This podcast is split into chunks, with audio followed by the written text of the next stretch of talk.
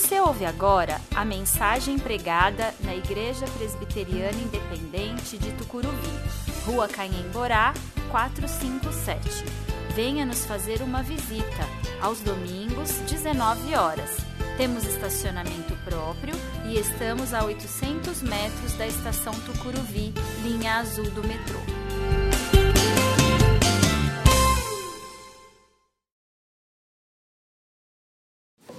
Ele ressuscitou, Ele está conosco, Ele não nos deixa sós. Leitura do Evangelho, segundo São Lucas, capítulo 24, de 1 a 12.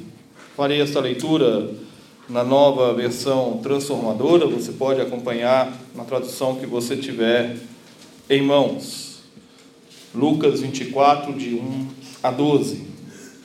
No primeiro dia da semana, bem cedo, as mulheres foram ao túmulo, levando as especiarias que haviam preparado, e viram que a pedra tinha sido afastada da entrada. Quando entraram no túmulo, não encontraram o corpo do Senhor Jesus. Enquanto estavam ali, perplexa, dois homens apareceram, vestidos com mantos resplandecentes. As mulheres ficaram amedrontadas e se curvaram com o rosto em terra. Então os homens perguntaram: Por que vocês procuram entre os mortos aquele que vive? Ele não está aqui ressuscitou.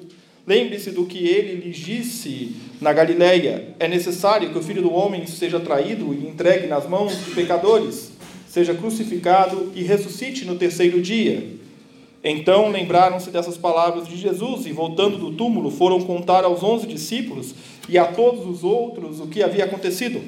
Maria Madalena, Joana, Maria, mãe de Tiago, e as outras mulheres que as acompanhavam relataram tudo aos apóstolos.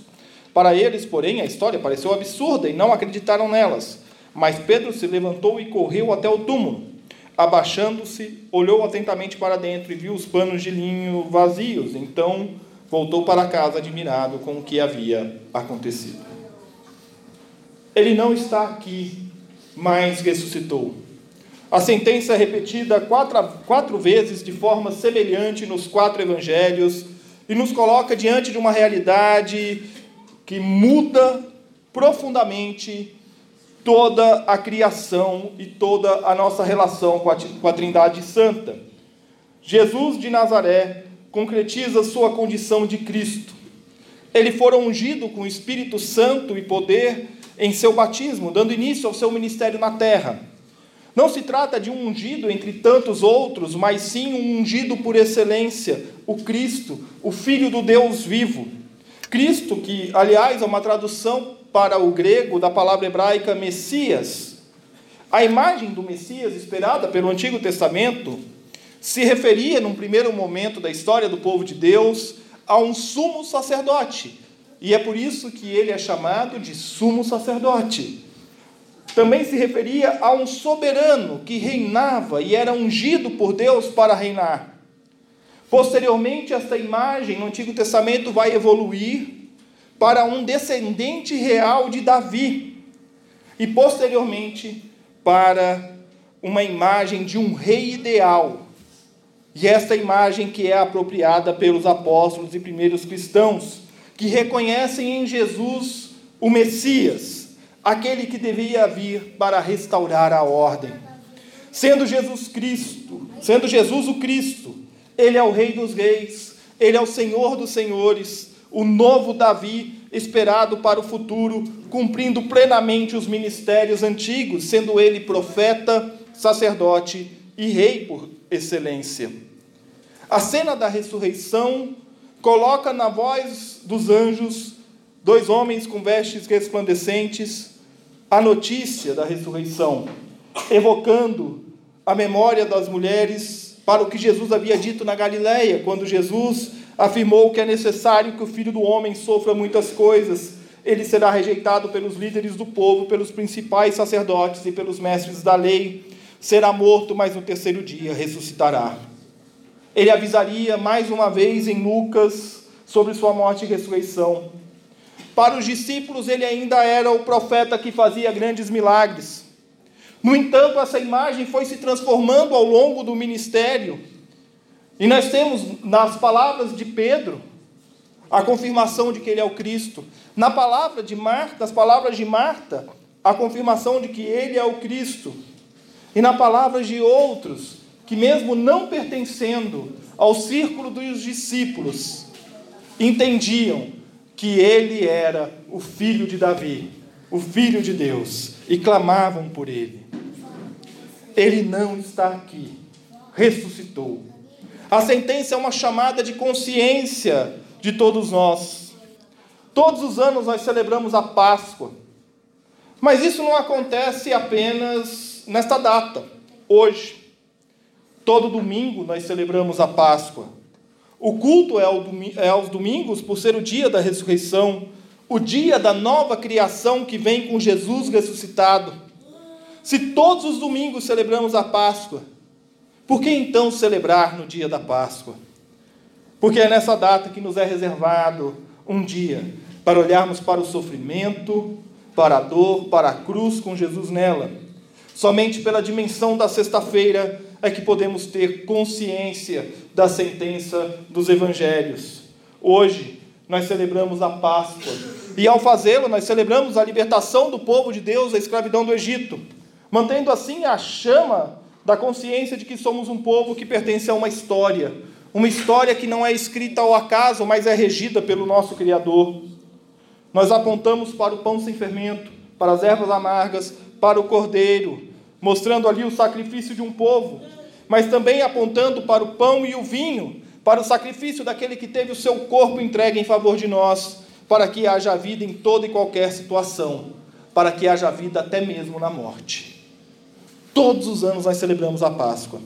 Todos os anos, cristãos de todo o mundo relembram aquela manhã em que as duas Marias foram ao túmulo e o encontraram vazio. O que esta manhã tem de especial para você hoje, depois de quase dois mil anos? Você já parou para meditar no significado do que celebramos todos os anos, no domingo pela manhã de Páscoa? A Páscoa é mais do que um memorial é um convite a revivermos o milagre de Cristo em nossas vidas. Segundo Mackintosh, um pastor inglês, ele diz que cada sermão pregado deve ser um sermão pascal, deve ser um sermão que anuncia a Cristo, que anuncia a ressurreição de Jesus. Eu ouso repetir que cada testemunho deve ser um testemunho pascal. Nós devemos ter a audácia de anunciar que os nossos sofrimentos não são um fim em si mesmo, que toda crise, quer política, econômica, social, emocional, espiritual, toda crise tem o seu fim na cruz, e que o túmulo vazio é a nossa garantia de que a vida que temos não mais nos pertence, pertence a Deus, e que nossas vidas devem testemunhar todos os dias que Ele ressuscitou. Eu costumo dizer que no domingo da ressurreição, quando nós celebramos a ressurreição pela manhã, nós não temos muito a dizer, mas nós temos mais o que contemplar. Contemplar a tumba vazia. Porque a beleza da ressurreição está na contemplação da tumba vazia. Naquela tumba vazia estava configurada a beleza da obra de Deus, a liberdade definitiva dos laços da morte, o fim do pecado, o fim do erro, o começo da nova vida, uma nova vida que se renova a cada manhã e que podemos partilhar dela com o nosso próximo.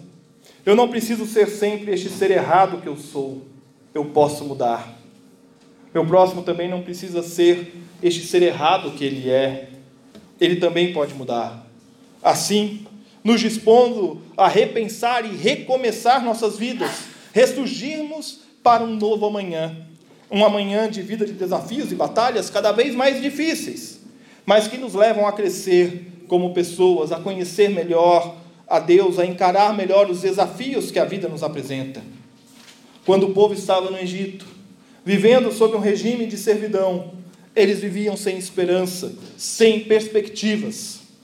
A vida lhes bastava por si só. Deus levantou um homem e sua família para mudar essa situação. Eles passaram por provas e momentos difíceis, experimentaram tristeza, rejeição e amargura. mas eles também viram o milagre de Deus acontecer das mais diversas maneiras que se possa imaginar. Da mesma forma, quando Jesus veio, o povo estava sob opressão, desiludido e sem perspectivas. Esperavam um grande rei libertador político, mas Deus lhes enviou o rei libertador da vida, aquele que livrou a humanidade do pecado para todo sempre. Hoje, mais de dois mil anos depois, nós temos a oportunidade de assumir os valores da Páscoa para as nossas vidas. Liberdade. Não libertinagem, liberdade. A liberdade que nos dá a paz necessária para o dia a dia. A liberdade que é pautada pelos limites impostos por Deus. A liberdade que nos torna servos de Deus e livres do peso do pecado.